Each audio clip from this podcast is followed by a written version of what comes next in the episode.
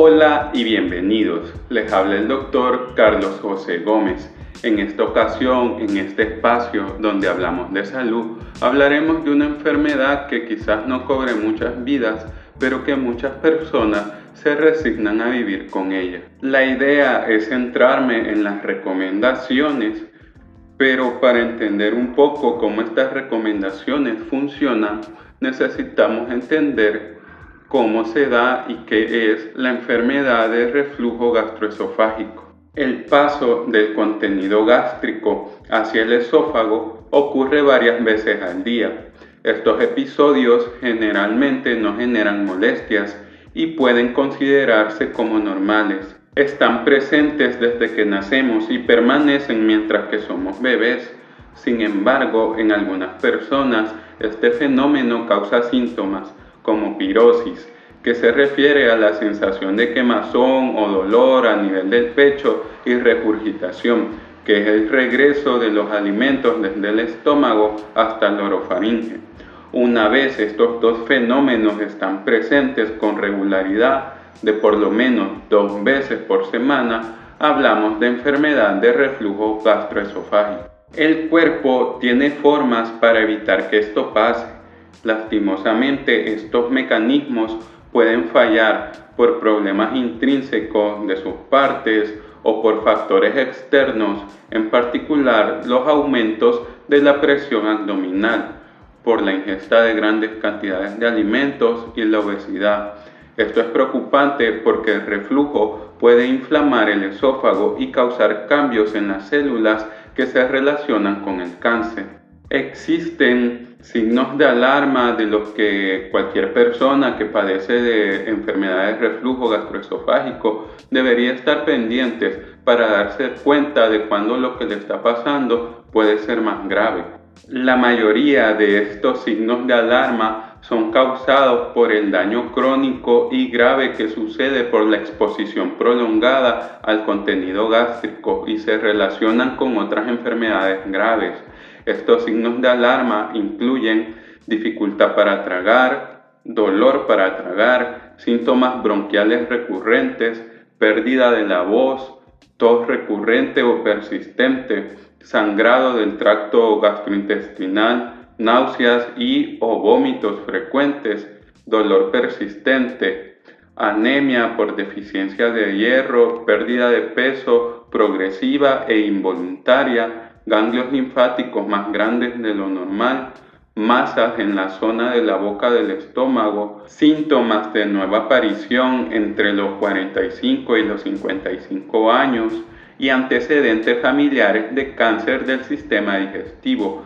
Todos estos son signos que nos deben llamar la atención de que lo que nos está pasando requiere una mayor intervención, un mayor cuidado y que no podemos dejar que esto siga de la misma manera. El reflujo gastroesofágico no solo afecta al esófago, también puede tener repercusiones sobre el sistema respiratorio como congestión nasofaringea, sinusitis, otitis media, faringitis y fibrosis pulmonar idiopática. Otras consecuencias son la erosión dental y problemas del sueño. También me parece necesario realizar otras aclaraciones. No todas las personas experimentan el reflujo de la misma manera. Hay personas que son más sensibles a la irritación causada por el contenido gástrico, pero hay otros factores que también importan, que pueden generar dolor o quemazón en el pecho y daños en el esófago, como la propia contracción del esófago para evitar el reflujo, alteraciones en las interconexiones celulares de la mucosa esofágica, otras sustancias presentes en el reflujo como ácidos biliares, enzimas y gases, hasta dónde sube el reflujo y si hay alergia a algún alimento también es importante. Esto es clave para entender por qué hay personas que ante estudios no tienen daños en el tejido esofágico, pero adolecen los síntomas de la enfermedad, porque hay personas con lesiones en el tejido esofágico, pero no experimentan síntomas, y por qué no todas las personas se ven igualmente beneficiadas por los tratamientos médicos que se dedican a reducir la secreción de ácido gástrico. Si quieres información más detallada sobre los aspectos antes mencionados, te invito a que visites nuestra página web saludmv.com. Ahí está todo más detallado y lo puedes leer detenidamente. A continuación me gustaría centrarme en las recomendaciones a seguir para combatir este problema. La primera recomendación es seguir el manejo estándar. Lastimosamente no hay curas mágicas. El manejo de la enfermedad de reflujo gastroesofágico abarca cambios en la dieta, el estilo de vida, enfoques farmacológicos y enfoques quirúrgicos. Gran parte de los pacientes tienen problemas estadísticamente normales para los cuales el manejo estándar es el ideal. El problema con el manejo estándar por lo general es de aplicación, dado que lo principal en este caso no son los medicamentos, sino el estilo de vida y más que los alimentos en sí mismos, con excepción de las alergias alimentarias, es cómo los comemos. Así que teniendo esto en mente, hablemos un poco más específicamente de qué es lo que debemos hacer. En relación a la dieta, hay datos que sugieren que podría haber una correlación entre el desarrollo de reflujo y ciertos alimentos, en especial la sal, los alimentos salados, el chocolate y los alimentos grasos y las bebidas gaseosas. En relación a otros alimentos, no hay suficiente evidencia en los estudios para justificar que puedan afectar el reflujo. Existe la concepción de que alimentos picantes o el café, el alcohol, son malos para el reflujo y esto no es del todo mentira dado que lastimosamente el reflujo muchas veces coexiste con la gastritis y para esta enfermedad los alimentos antes mencionados también pueden ser irritantes.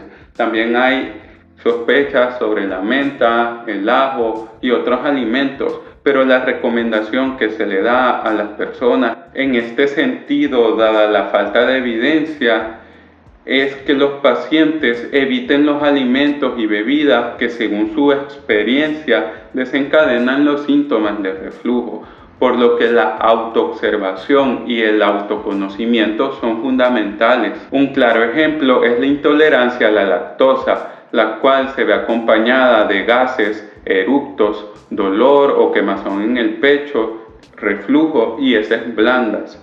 Así también hay casos más sutiles que cada uno debe aprender a identificar y evitar los alimentos o los hábitos cuando generan malestar. Siempre en la dieta se recomienda el consumo de fibra vegetal, dado que existe evidencia que sugiere que una dieta rica en fibra es un factor protector importante en el desarrollo del reflujo. Además, se ha reportado que el aumento de la ingesta de fibra en la dieta reduce el riesgo de cáncer de esófago asociado al reflujo. En relación a hábitos alimentarios, se recomienda una alimentación lenta, frecuente y en bajo volumen para poder lograr una ingesta de comidas más pequeñas pero frecuentes, evitando los efectos del aumento de presión que puedan contribuir al reflujo al tener el estómago muy lleno, pero a la vez lograr ingerir todos los nutrientes necesarios. Se desaconseja acostarse después de comer y comer antes de dormir o usar ropa ajustada y se sugiere que los pacientes cambien sus hábitos alimentarios u otros cuando noten que estos tienden a exacerbar la enfermedad de reflujo gastroesofágico. Esto quizás es lo más difícil. Primero, darnos cuenta de este tipo de comportamientos. Comemos muy rápido, nos recostamos después de las comidas, masticamos menos de lo recomendado. Pueden haber otros factores que contribuyen a que esto pase de esta forma. Hacemos otras cosas mientras comemos El ejemplo más común es ver alguna pantalla mientras nos alimentamos, pero también pueden existir otros factores que intervienen en la velocidad y la calidad con la que masticamos. Ligamos la comida con el placer y otras emociones, el rápido ritmo de la vida contemporánea, por lo que repito, la autoobservación y el autoconocimiento son fundamentales. En casos específicos podemos hacer uso de la ayuda psicológica para cambiar ciertos comportamientos y no es algo de lo que uno deba tener pena. Hay cosas que debemos tener en cuenta al dormir. Existe una variedad de datos que sugieren que las posiciones acostadas pueden afectar el desarrollo de los síntomas de la enfermedad de reflujo gastroesofágico.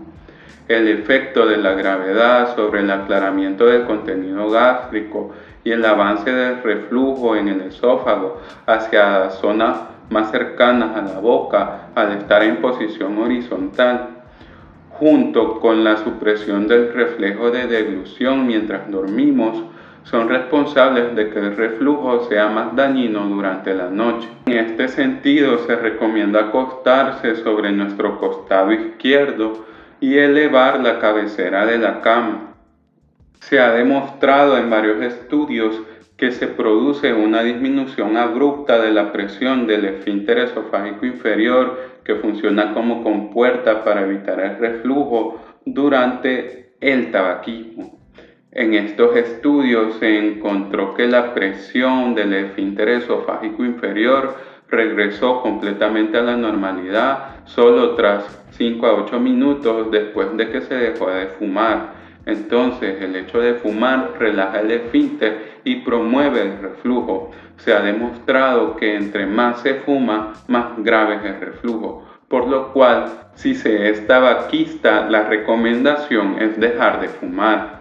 Bajar de peso es ampliamente recomendado. La relación entre la obesidad y el desarrollo de la enfermedad de reflujo gastroesofágico se ha documentado en muchos estudios. El aumento de la presión abdominal en pacientes obesos, la alteración del vaciamiento gástrico, la disminución de la presión del esfínter esofágico inferior y el aumento de las relajaciones temporales de este esfínter son responsables de la enfermedad de reflujo gastroesofágico desencadenada por la obesidad, por lo cual disminuir de peso beneficiará en este problema. Se recomienda hacer ejercicio, pero con algunas excepciones, dado que dependiendo de la intensidad de la actividad física, se han reportado diferentes resultados entre la relación del ejercicio y la enfermedad de reflujo gastroesofágico. Aunque se han demostrado en varios estudios que el ejercicio excesivo puede inducir reflujo, a la vez los síntomas de reflujo se observan con menos frecuencia en personas que realizan actividad física regular de leve a moderada intensidad, por lo que no hay que dejar de hacer ejercicio, pero hay que hacerlo con moderación si se padece de la enfermedad de reflujo gastroesofágico. A continuación me gustaría hacer algunos comentarios en relación a los medicamentos que se usan con más frecuencia para esta enfermedad. La terapia de reducción de ácido gástrico está ampliamente aceptada bajo la idea de que el cese de este estímulo nocivo permita recuperarse del daño al esófago, pero no se acepta su uso crónico indiscriminado. Estos medicamentos, aunque útiles, no son del todo benignos y no abarcan toda la problemática de la enfermedad, dado que las secreciones de la vesícula biliar y del páncreas, junto con otros factores, también intervienen en la forma en que esta enfermedad genera daños. Recordemos que es natural que produzcamos ácido gástrico y se han observado anomalías electrolíticas y un mayor riesgo de fracturas asociadas con estos medicamentos. La terapia supresora de ácido no solo puede influir en la microbiota del estómago, sino también en la de la vía respiratoria. Este tipo de terapia debe funcionar bajo la perspectiva de que el tiempo durante el que se usen estos medicamentos que disminuyen la secreción de ácido gástrico sirva, aparte de aliviar el malestar por el reflujo, para instaurar los cambios de alimentación y estilo de vida necesarios que mejorarán el verdadero problema de la enfermedad. Puede surgir la duda si es necesario realizar exámenes o qué exámenes realizar se recomienda realizar exámenes ante la falta de respuesta adecuada dentro de un periodo de tres meses a los medicamentos y a los cambios en el estilo de vida. Cuando esto no funciona, se deben realizar investigaciones adicionales por dentro y más a detalle del tracto digestivo, la evaluación de la función de la deglución, la anatomía, la movilidad y la detección de inflamación en el esófago, alergias alimentarias, son factores que pueden descubrirse con exámenes más detallados y pueden dar lugar a mejoras en los síntomas de reflujo cuando están presentes. La endoscopía es un estudio con una cámara que se introduce por la boca que permite observar y tomar muestras de tejido del esófago. Esta se recomienda según los recursos y la falta de contraindicaciones, especialmente para pacientes con enfermedades de reflujo gastroesofágico con signos de alarma o acompañada de otras enfermedades del sistema digestivo. También se recomienda ante la enfermedad que no responda al tratamiento estándar. En términos de pruebas diagnósticas, Actualmente se incluyen evaluaciones de anatomía y función de la deglución, vaciado gástrico, estudios con sondas que permiten medir el pH y manómetros para medir la presión del esófago. Cada uno de estos tipos de exámenes proporciona información específica y tienen indicaciones y limitaciones.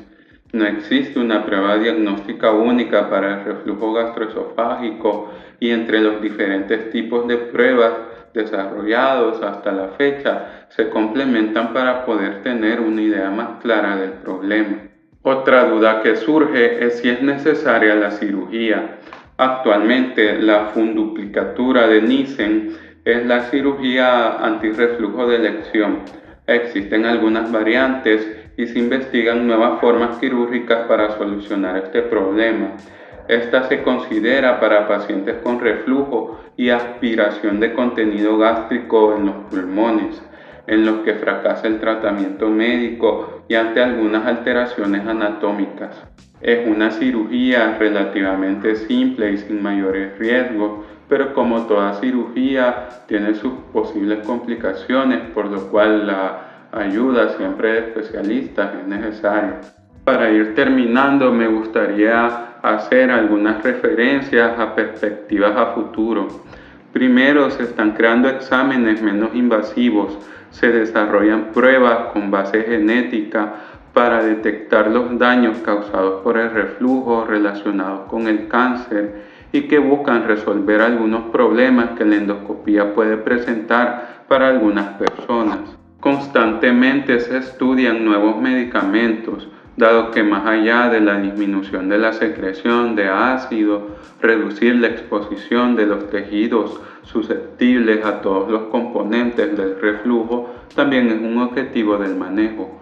Los medicamentos que promueven el movimiento del esófago a menudo se consideran en el tratamiento de esta enfermedad. Hay varios agentes disponibles actualmente. En relación a estos medicamentos, Existen preguntas e inquietudes con respecto a la eficacia, los perfiles de efectos secundarios y la relación riesgo y beneficio, por lo que su uso todavía es controvertido. En el aspecto quirúrgico se ha desarrollado un procedimiento en el que se implanta el equivalente a un esfínter magnético en la zona inferior del esófago, que ha demostrado ser igualmente eficaz al procedimiento quirúrgico convencional ante algunas causas de reflujo y constantemente se trabaja en el desarrollo de nuevos procedimientos quirúrgicos que solucionen este problema, tengan menos complicaciones y recuperaciones más rápidas. También se estudian nuevas terapias.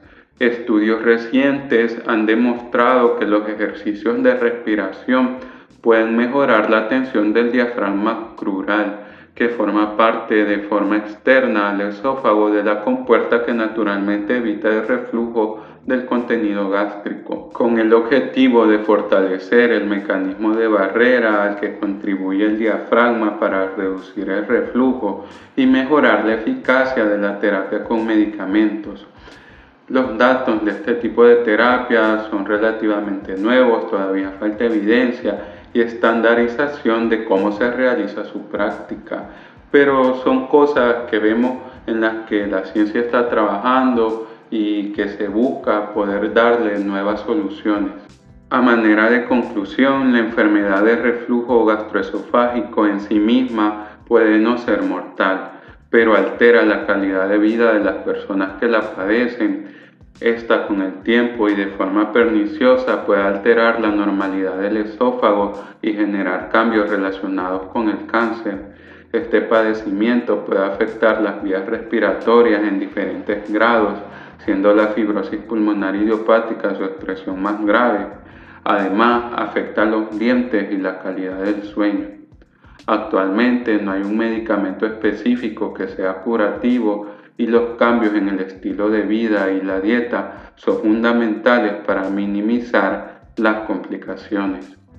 Espero que esta información sea de ayuda y si te ha gustado, síguenos para no perderte de nuestras publicaciones. Si quieres información más detallada, puedes visitar nuestra página web saludmv.com. Si crees que este podcast puede ser de ayuda para alguna persona querida, no tengas pena en compartirlo. Estamos felices de poder contribuir a que la información en salud sea de libre acceso en Internet.